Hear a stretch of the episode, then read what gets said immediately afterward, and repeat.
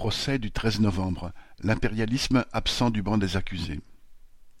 Le tribunal des attentats du 13 novembre 2015 a rendu son verdict mercredi 29 juin. Justice est passée, a-t-on entendu en boucle dans les médias. C'est oublier qu'à aucun moment la politique menée depuis des décennies par l'État français au Moyen-Orient n'a été ne serait-ce qu'évoquée. C'est aussi passer sous silence que les magistrats ont avant tout rendu un verdict politique. Le terrorisme qui a frappé Paris le 13 novembre 2015, tuant 131 personnes et en blessant quelques 400 autres, a surgi du chaudron qu'est le Moyen-Orient, porté à ébullition par des décennies d'interventions occidentales.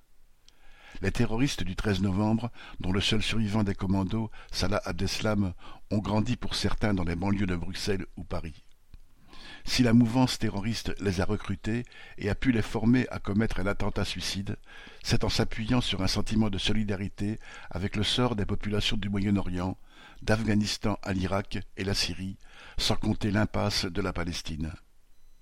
Leur terrorisme aveugle et criminel faisait écho à la barbarie à laquelle les grandes puissances condamnent ces peuples.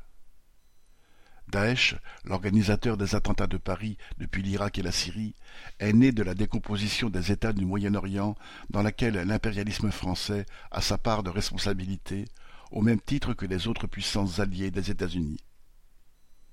Il n'a pourtant jamais été question d'interroger, durant le procès, qui que ce soit sur la politique de l'État français au Moyen-Orient. Entendu à la demande des partis civils le 10 novembre 2021, l'ex-président François Hollande, en exercice au moment des attentats, a répondu à des questions sur les défaillances des services de sécurité en France et il s'est embrouillé sur la chronologie des bombardements en Syrie, commencés en septembre 2015, un an après le début de l'intervention sous commandement américain contre Daesh en Irak mais dans le fond, l'absolution était dès le départ garantie à l'État français et à l'impérialisme. Le procès est devenu alors une vitrine, mise en scène d'une justice équilibrée, dans un pays qui se veut l'exemple de la démocratie confrontée à la barbarie terroriste. C'est pourtant un verdict politique que les magistrats ont infligé à Abdeslam en le condamnant à la perpétuité incompressible, c'est-à-dire à la prison sans aucune perspective de sortir, pour avoir été complice de tentatives de meurtre sur les policiers intervenus au Bataclan, alors que lui-même n'y était pas présent. En fait, les magistrats, en suivant les réquisitions des pouvoirs publics, ont tranché pour condamner Abdeslam aux oubliettes de la République, pas tant au nom des victimes des attentats que pour faire une démonstration de ce qu'il en coûte de s'attaquer à l'État français.